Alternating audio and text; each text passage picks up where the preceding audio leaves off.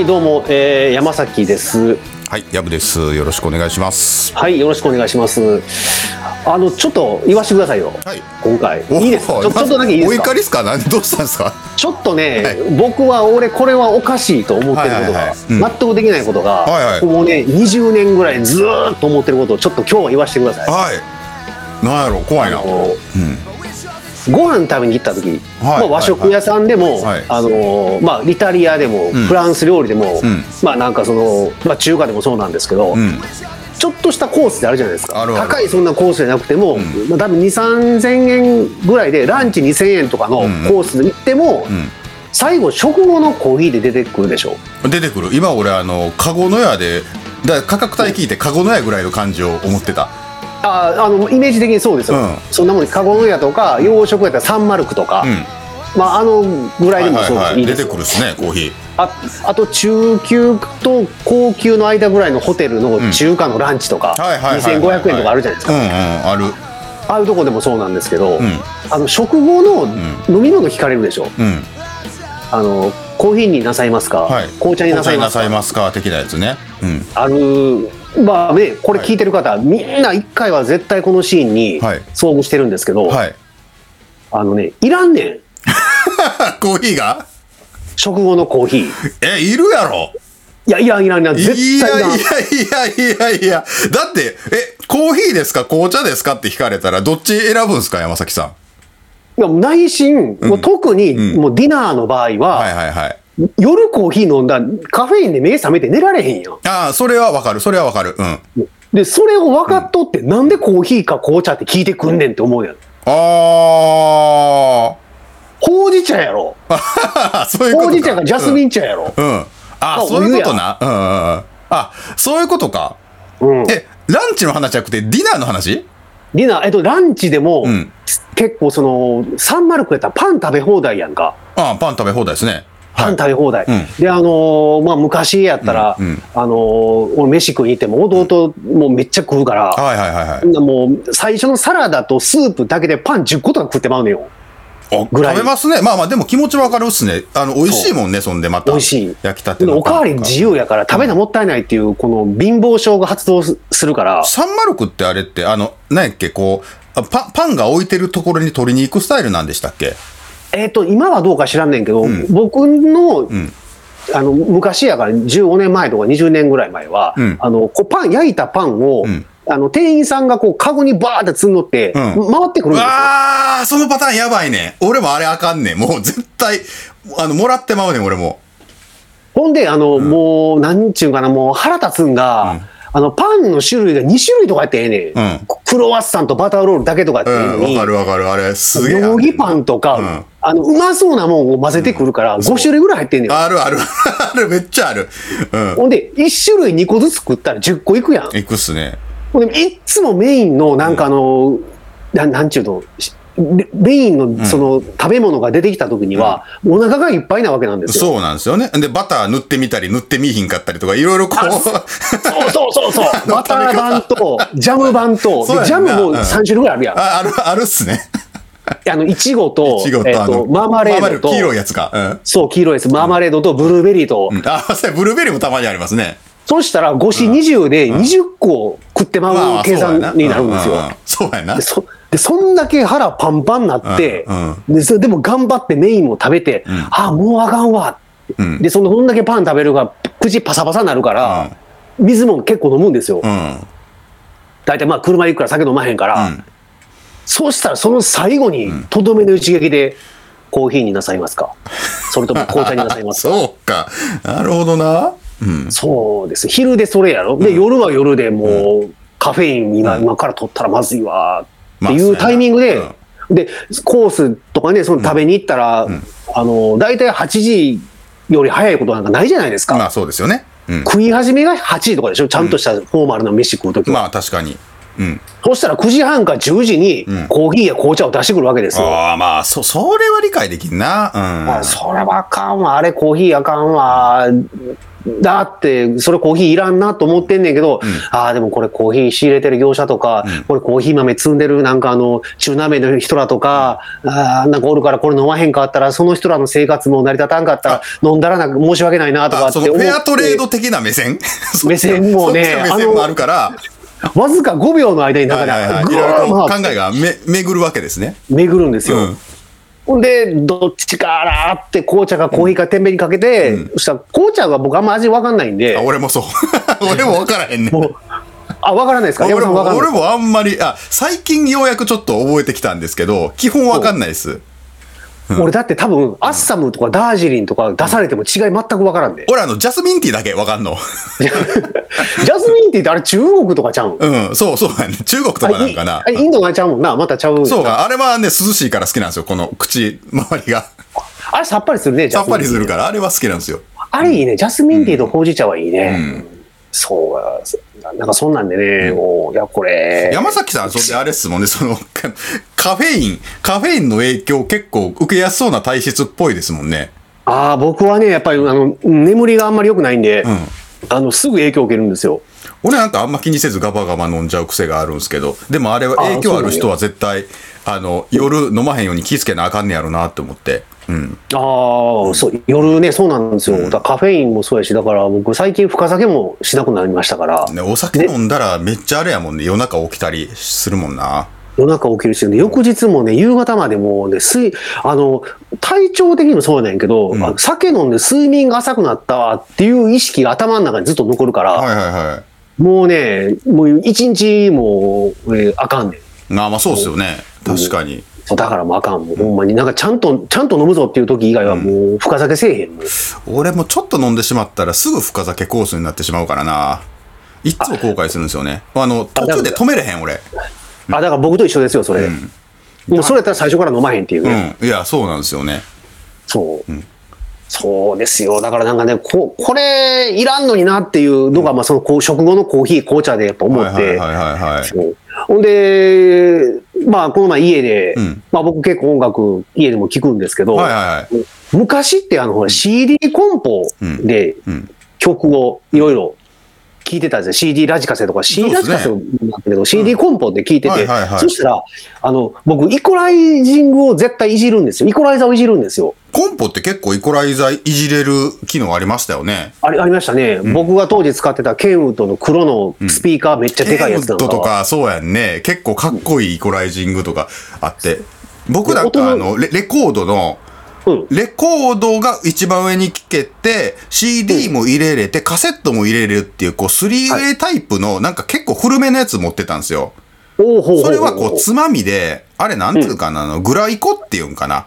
あの、こう、縦、縦の棒が、うん。なんか7バンドか8バンドか9バンドかこう、7本か8本か9本かこうあって、ああ、はいはいはい。あの、周波数帯域ごとに。うんそれで、あの、イコライジングできるっていう結構古いコンポを、あの、親から譲り受けたやつを、高校生ぐらいまで使ってたんですよね。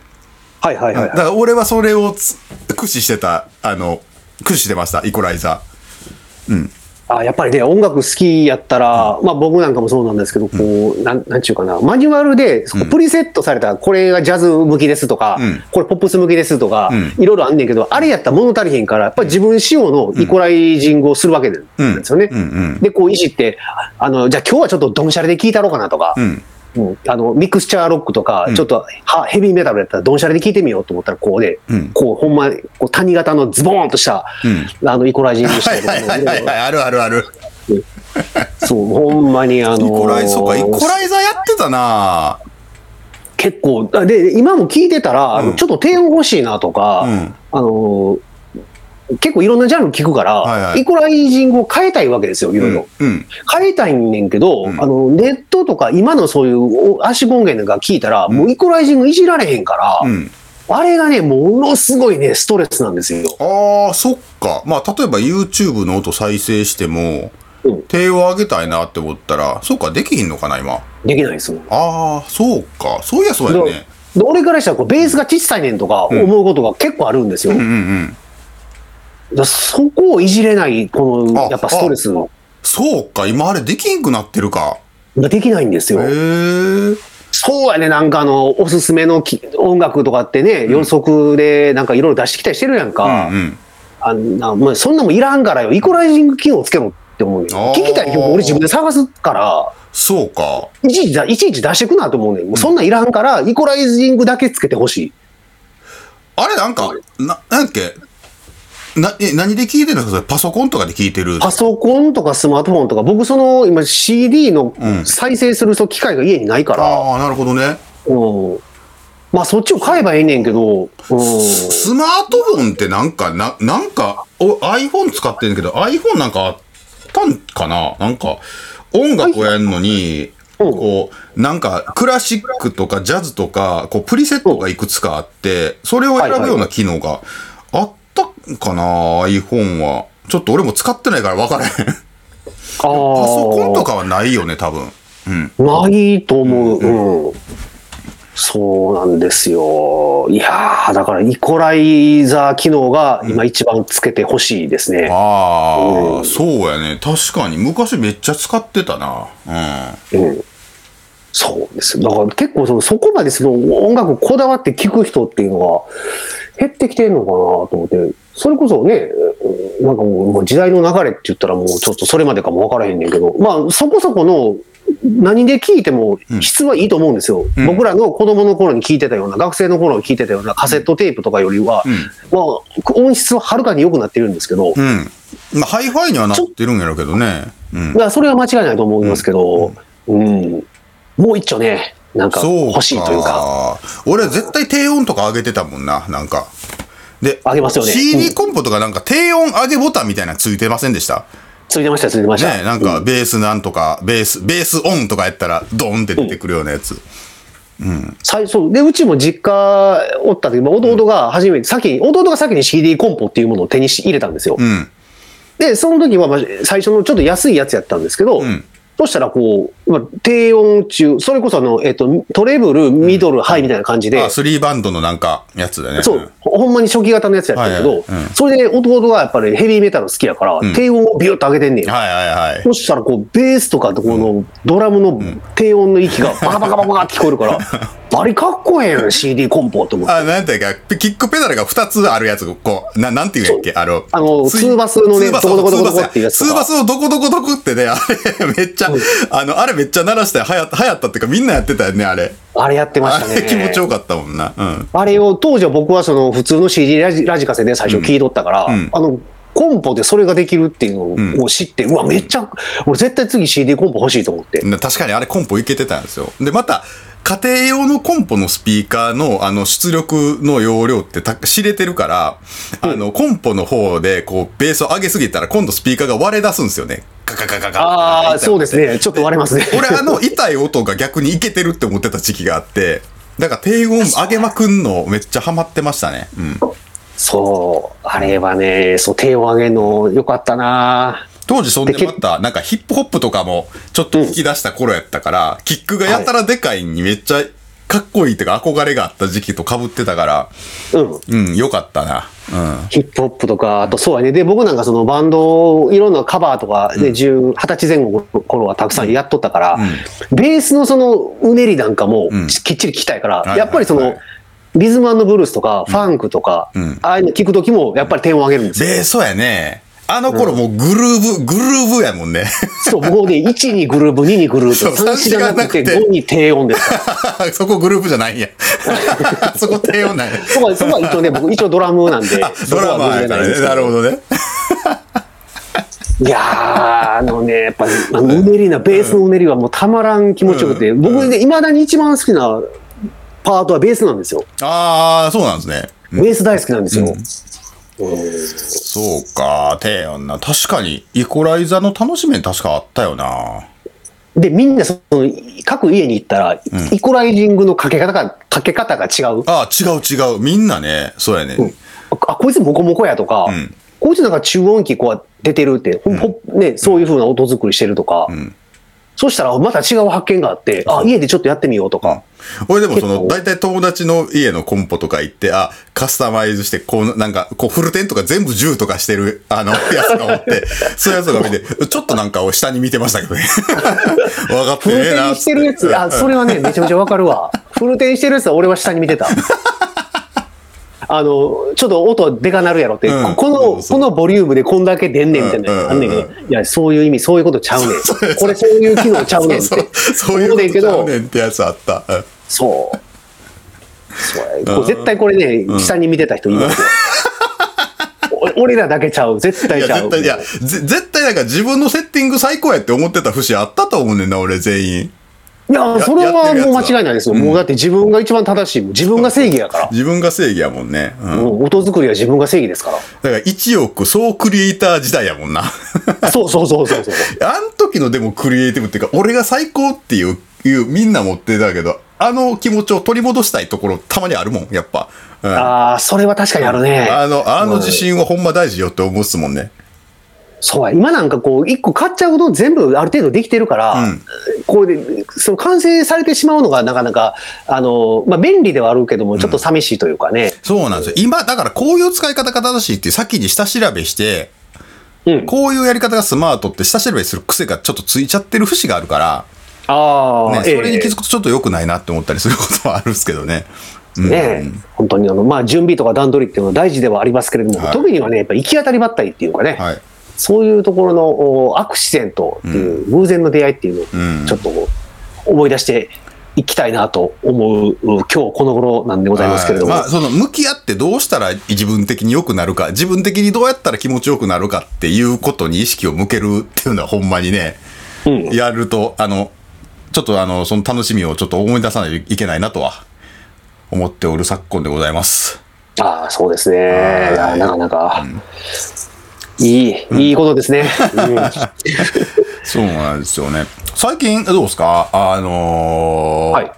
映画とか見に行ったりします？いや、僕ね、その映画館に行ってみたりとかないねんけど、気に入ったやつはちょっと見たりかなってくらいなんですけど、え、矢部さんはなんか映画見たりとか？あれなんですよ、俺、あの、そう、あの、ブルージャイアントってややつ知ります？なんか。ああのバンドのかなんかのアニメのやつ。ええありますね。俺、あれ漫画ちょっと読んでたところがあって、たあんまり内容覚えてないんですけど、うん。あれ結構面白そうっていうかな。だからあの、映画館で。こうなんかジャズの演奏をテーマにしたやつがあったら、音そこそこいいんかなって思ったりとか、めっちゃ結構いけてる音でやってくれんのかなっていう期待があって、今ちょっとそれが気になってたりするんですけど、ほうほうほうほう。なんか結構なんか周りとかでもね、映画見に行ってる友達とか、あ、それこそそのスラムダンクやったりとか、ああ、スラムダンクで、はいブルはいはい、ージャイアントやったりとか、今新仮面ライダーってのがある。あ、今そうやね。こうんもう最近、これ撮ってる時期の最近には。多分あれも僕はあんま通ってないんですけど、その、庵野さん、うん監督はいはいはい。の作品やからっていうので見に行ってる僕の仲いい友達とか結構いるみたいなんで、あーまあそこら辺ちょっと気にはなってはいるんですけど。結構ね、僕はその初期の仮面ライダーっていうんですか、僕の生まれる前の作品なんやけども、はいはい。あのーそれこそそのレンタルビデオ屋さんに行って作品全部借りてみたぐらい、僕は仮面ライダーフリークでして、あ、そうなんですか？で、その時の作品が50数年を経て、まあ今回リブート版として出てきて、えそれがその新仮面ライダー？もともとは仮面ライダーだったんですけど、うんうんこのシーンっていうのが、どういう意味で、カタカナのシーンやねんけど、うどういう意図でシーンってつけたっていうのが、ちょっと僕は分からないんですけれどもあ、その新しいって意味なのか、本当のって意味なのか。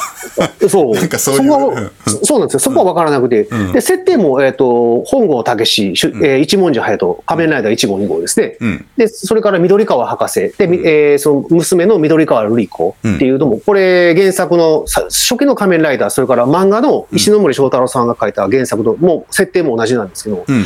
まあ、その先がちょっとね、変わっ、あの、えーリブート版いうことで変えたりしてるんですけれども、うんうん。あの、あ、僕やっぱ仮面ライダー好き、仮面ライダー好きの僕としては見てみたいなと思いつつも、えなんかそのね、すごい、あの、寂しさを感じるというか、えああ、なるほどね。うん、あの、次の仮面ライダーはおらへんのかと。ああ、まあその、うん。古まあき良きの復刻じゃなくてってこと？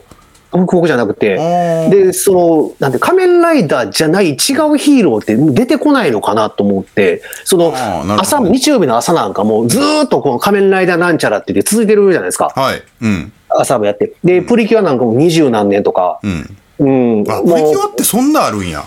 うめちゃくちゃ続いてますよ。2004年ぐらいからずっと。ああ、そうなんや。新しいもんやと思ってた。俺全然アップデートできてないな。うん。だって今の、だって20代真ん中ぐらいの女の子聞いたら、もう、私がちっちゃい頃ずっと見てましたとかって、へえ。あ今もやってるみたいでとかって言ったから、俺らの時代のセーラームーン的な感じってことなんかな？僕らの世代でそうそう、セーラームーン的なもんやと思うけど、なるほね。うん。だそのセーラームーンもね、なんか、一昔前にその、えっと、リブート作品が、あれ映画にしたのかな？あそうなんやうん、北川景子さんとかがやってたんですけど、あ、あ、うん。あの実写のやつね。うん。うんうん。なんかあありましたよね。うん。なんかでもその、な新しい時代のヒーローが出てこないというか、で、多分ね、あれ見てるのってうん、子供らよりもん、俺らの世代やと思うんだよね。ああ、そう。興味持ってんのってあノスタルジアを感じつつってことなんかな？懐かしいっていうのを見て、うんなるほど。で、そう、今のちっちゃい子らは、その新仮面ライダーっていうのを見て何を感じてるのかなっていうのは僕すごい興味があって、うん。で、そう、出た初号機の頃、うんえーまあ、なんていうかな、仮面ライダーの流れでは一緒やねんけど、うん。昭和ライダーと、えーまあ、我々の世代だったら仮面ライダーブラック、ブラック RX が、これが多分一番最初の世代だと思うんああ、だけど、そうなんですか。うん。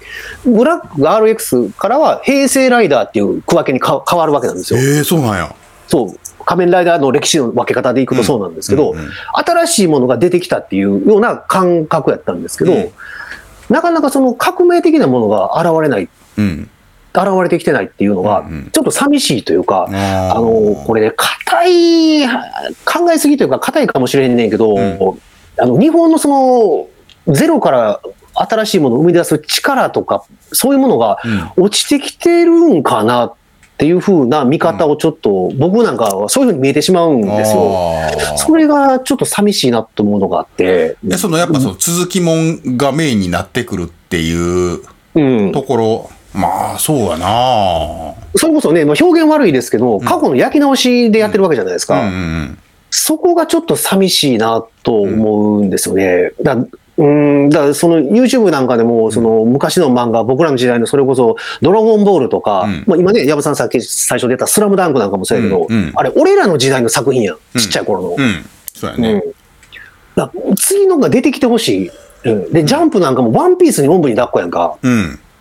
じゃなくて、こう、いろんなものがもっと出てくるような、その、文化的な下地がなくなってるっていうのが、ちょっと僕は寂しいなって感じてますね。ああ、なるほどな。うん。なんかそれで言うと昔、なんか、もうなくなりましたけど、株式会社ワープっていうあの、ゲーム会社の飯野健二っていうクリエゲームクリエイターの人がいてて、俺めっちゃその人のこと崇拝してて、ええ。で、その人の自伝とか俺結構読んでるんですよ。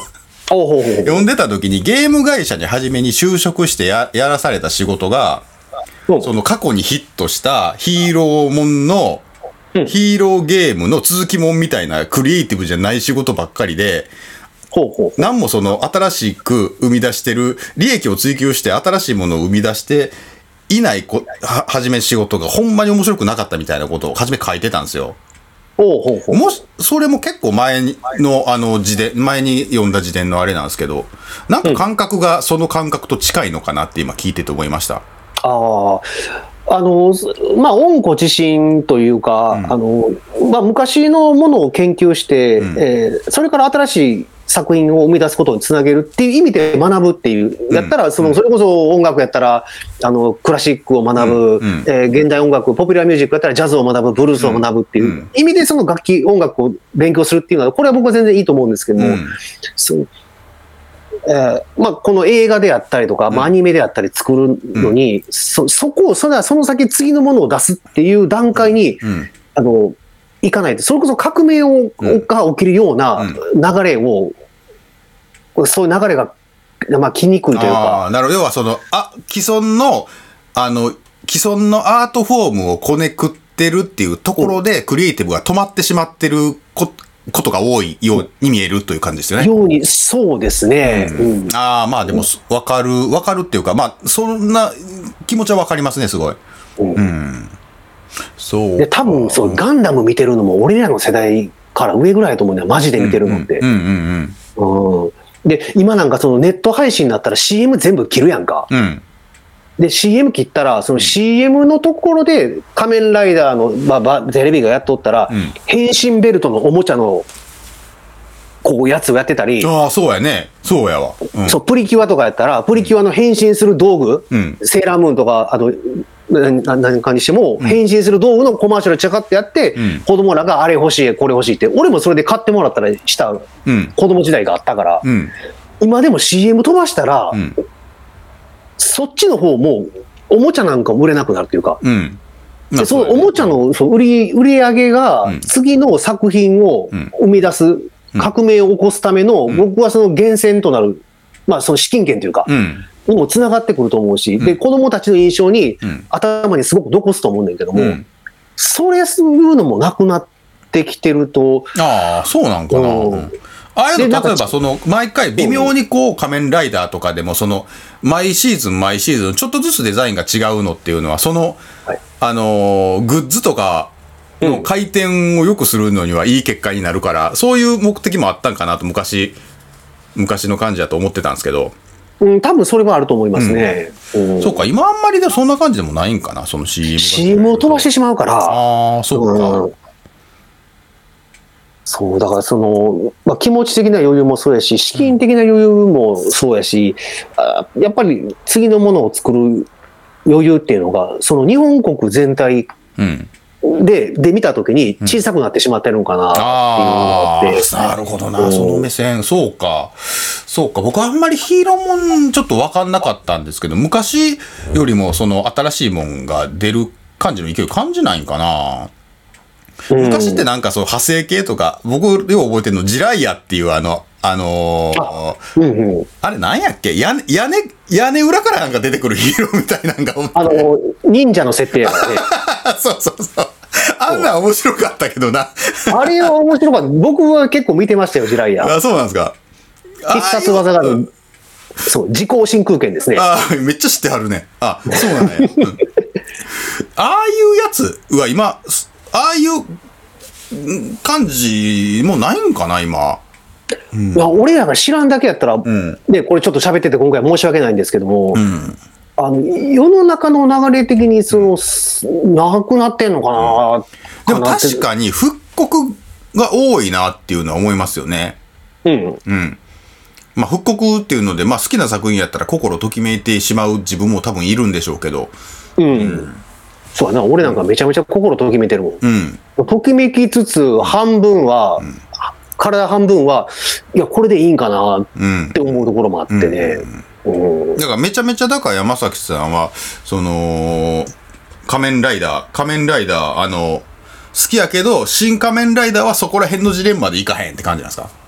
そうやね。まあ、一回は見てみようかなと思うねんけども、うん、やっぱ次のそういう、まあ、なんちゅうかな、ニューヒーローっていうのかな。うん。そういうのが出てきてほしいな、その仮面ライダーとかじゃなくて、うん、その新しいシリーズもんとかそういうやつのムーブメントがあったらねっていう感じ。そう、そうやね。うん。あれでも見てる人の、見てる人がそっちに行っちゃうっていうのもあるんかもなって思うんですよね。あ。新しいやつがもしかして出よう、あの、いっぱいあって、でもやっぱ仮面ライダーでしょみたいな。うん、そういう層の人がすごく多いから今の結果になってるって可能性もあるんかなまあ、あとそのヒーローの背景が、っていうのかな、そこにストーリーがちょっとあんまり感じにくいというか。仮面ライダーなんかもあれ、あの、悲しみを背負って誕生したヒーローですからね、あれは。あ、そうなんや。そう。あの、もともとあれ、主人公の、まあ、本郷武史仮面ライダーに改造されたんですけども、うんあれはショッカーの改造人間としてん連れ去られて改造手術を受けたんですよ。え、ショッカーにされようと思って、うん。ああなったんや。そう。ショッカーの改造人間としてか連れ去られて。バッタ男っていうのをうん。作ろうとしてたんですよ。うん。でそれで脳改造手術直前に、んあの、ショッカーに、で働いてた緑川博士に助けられて、二人で脱走したんですよ。あ、あ、そうなんや。そう。ショッカーが助けてくれたんや。えっと、ショッカーにいた、あの、緑川博士があ、、ショッのかカー、ショッカー側の博士がいてはった。そしたら人間なんかそう、人間がいへて、ーで、その緑川博士はショッカーを裏切って、うんえーその本郷武史主人公を助け出して、うんえーあの、で、それで、まあ、脳改造を免れた、あーバッタ男、本郷武史は、うんあの、ショッカーと戦うために、もう二度と人間に戻れないんですけども、ああ、そうやったんや。っていう、そういう悲しい、あの、過去があって。で、それで正義のために戦う、悪の組織組織のショッカーと戦う姿を見て、人々が、うんあの、えっ、と、尊敬と親しみの思いを込めて仮面ライダーっていうふうに呼ぶようになったんですよ。ああ、そうなんや。そうなんですよ。じゃあ、ショッカー側からしたら、あれか、その、なん、あの、ちょっとニュアンス違うかもしれんけど、自分らが作り出したものが自我を持ってるから、AI の反乱的な ものと近い部分があるのかな。あ、あの、でもそれはあると思いますよ。うん。か作ったものと意図せぬ方向に。意図せぬ方向に走り出して滅ぼされるっていう。そう。そう。まあ、滅ぼされたんかわか、俺、わからへんねんけど。うん。まあ、最終的に、まあ、シリーズがあって、まあ、仮面ライダーが一かあの一年ごとに変わっていくけども、ん最後は、んあの、ショッカーの首領や大幹部は倒されるああ、そうなんですね。反乱が受けてもうてってことが。受けてもうて。へえ。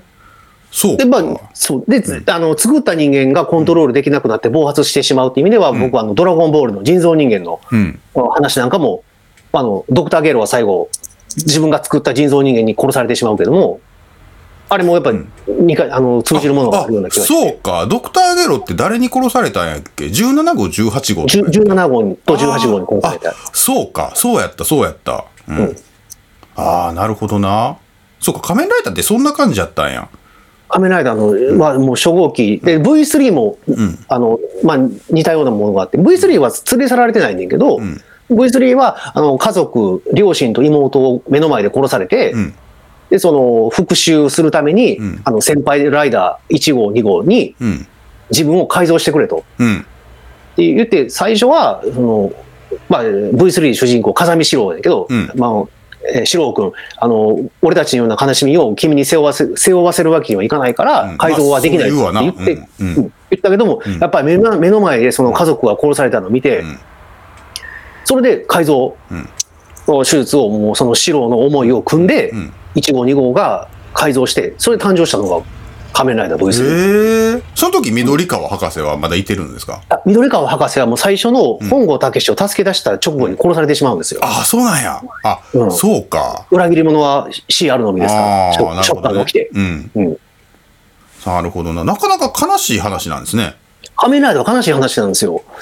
で、それで、それを踏まえて、ぼ僕はその1号、2号から V3 で、でもうライダーマン X、えーアマゾンストロンガー全部見てきまして、うん。で、その背景があっての仮面ライダーやのに、その平成ライダーを見たときに、うん、って、そこの一番大事な部分の話が、うん。ストーリーの背景がうん。ないのに、ん。ななんかその、だから、なん深みがないというか、ああ、そこ人間ドラマをあんまり感じないような方向に、こう、ううんなってるように見えるってことなんですね。なってるような僕にやっぱ見えてしまって、うんそうか。だからうんなんかその見てる人が求めてるものっていうのがそうじゃないっていうのを、うんあの、作り手が思ってちょっと修正してった感じなんかな。あとはそのイケメン俳優のあーそうか登竜門になっちゃって、仮面ライダーっていうのが。それで、その、お母さん方の視聴率を、視聴を高めるために、そういう設定に、難しい設定を抜きにして、んああ、細川さんとかって仮面ライダー？あ、そう、そうですね。小田切丈さんとかもそうやったかな？うん。あー、なるほど。あ、あ、そうか。仮面ライダー残機もその流れか。あ、残念、そうですね。へ完全にもう平成ライダーの流れを組んでますから。松田健二さんもそう？もう多分そうちゃうかな。そうか、っとね、そうか。あの、そうか、かっこいい俳優さんを起用するっていう流れになったんや。うん。ああ、なるほど、なるほど。そうか、まあそこら辺の、あれもあるんやね。そうなんですよ。だ多分その、き喜怒哀楽の、うん。えっとね、道と愛の部分っていうのって、僕その、まあ、ものを生み出す力の、まあ、源泉というか、うん。においては僕はすごく大事だなと思ってて、うん。で喜びとか楽しみを表現するためには、絶対その対比にある悲しみっていうのを絶対知っとかないといけないとうん思ってて、ああ、なるほどね。確かに。うん。そうないとこう振れ幅がわからないから、うん。そのどこまで嬉しいのかもわからないっていうか、嬉しいことばっかりだったら、ね、感動なんかなくなっちゃうから。まあ、そう、確かに確かに。うん。表現の部分としては大事なところですもんね。あ僕はすごい大事だと思いますね。バラードあるからハイスピードの曲が生きるってね、うんうんうんもあるし、まあその逆もしっかりですけど。はい。で、要はその、ハイトーンのボイスを出すの部分もあれば、この下の渋い部分も欲しいという、そうそうそうその。感じ、その感じかもしれない、俺。もうルナシーのロージアなんかまさにそうですよ。ルナシーのじゃ、初めの方低いもんな。また昔振り返ってもうたな。で、その次の世代の、あの、創作能力とか、創作のパワーの源泉っていうのが、全体的にちっちゃくなってききてしまってるのであるならば、これがもし事実ならば、僕は結構ね、日本のその文化芸術界においては、危機的なことかなと思ってて。ああ、まあ、なるほどな。うんまあ、ちょっと、まあ、近いんか分からへんけど、その、音楽の演奏とかで言ってもカバーとかも多いですもんね。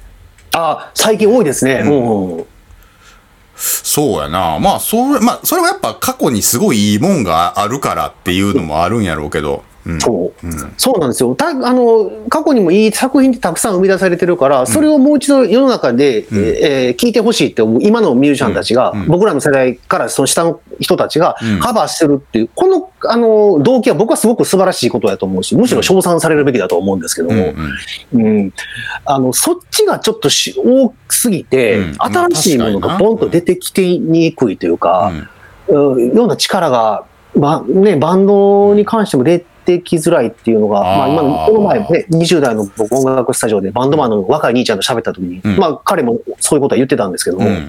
も、うん。うーんそうですね。カバーがちょっとお多いというか、なんていうかな、カバーをと対等にやれる、まあ、むしろカバーを超えるようなものっていうのが、ああ、なるほどな。もっと出てほしいなと思いますね。になんか僕そこの焦点で当てると、はい。演奏側、演奏のその部分だけで言うと、僕の中でコピーとカバーっていうのがまたちょっと分かれてるんですよ。僕の視点で言うと。うんで、コピーっていうのは他の人の演奏内容をそのままこう再現するっていうので、はい。カバーっていうのはこう自分なりにこうアレンジしてこう再現するみたいな。はい。僕的にはその過去のいいやつのプラスアルファ、プラスはアルファの部分がカカバーっていうのには見えてて、うんなんかそれはそれで面白いなって思ったりとか、うん。やりたてのバンドとかやったらそのままバンドスコア見て演奏するけど、うん。ちょっとなんかレベルの高いところになったら、もう、まああのーこんなアレンジで行こうやみたいななるじゃないですか。ああ、やりますね。そうそうそう。そこの発展性に関してはポジティブかなとは思うんですけど、うん。結構昔の、昔の曲を他の人が歌うみたいな音楽番組を異常に多いですもんね、今。今すごく多くて。うん。ねちょっとほ飽和感はあるかもしれないですよね。え。うん。聞き手の方のそのき聞き方っていうのかな、その、それこそのタイムパフォーマンスじゃないですけど、うんじっくりこう腰据えて、あの、CD コンポ、再生起動に入れて聞くっていうようなことがもうほとんどなくなっているそうな。んかそれもね、やっぱあると思うんですよこの人の新しいね。作品を聴こうっていうのに使う時間っていうのも減ってる気もしますしね。うん。いや、そうやねんな。これだからなんていうかな、もうこのクリエイターにとってはすごい生きるのが大変な時代だと思うんですよ。うん。もう前以上に大衆迎合しなければならないじじゃないかなって、外から見ててすごく僕は感じるから、うん。作家の人ら、えらい大変ちゃうかなってね、うん。僕なんか、あれですよ、オリジナルやったりカバーやったりもするんですけど、はい。肌感で感じるのはやっぱカバー喜ばれますよね、オリジナル。だって知らん曲やられるこの曲知ってるっていう喜ばれ方が多いなとは思うから。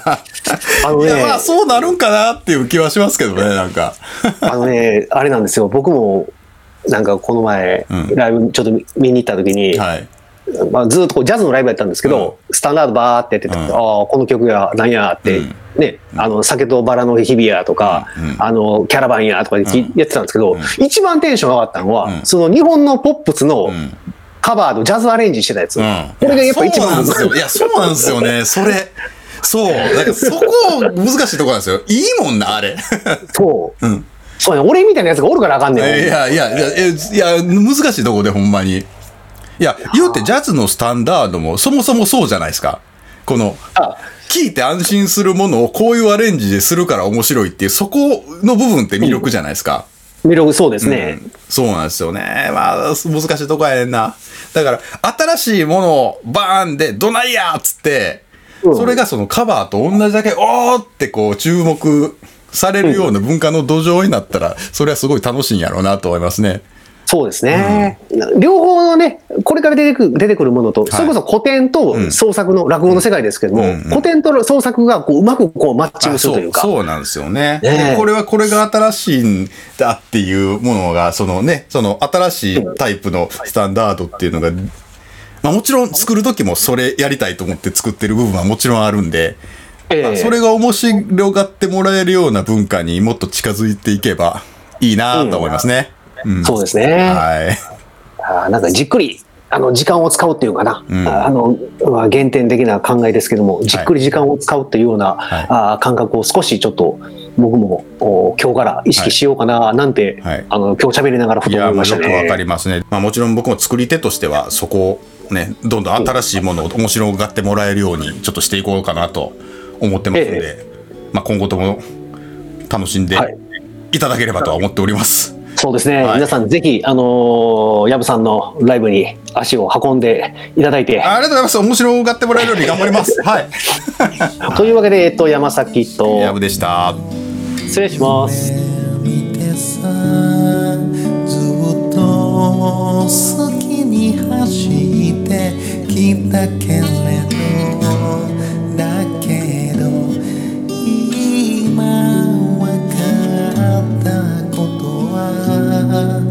守るべきものが僕にできたんだ。バタバタと毎日に追われてさ月並みな言葉しか出ない。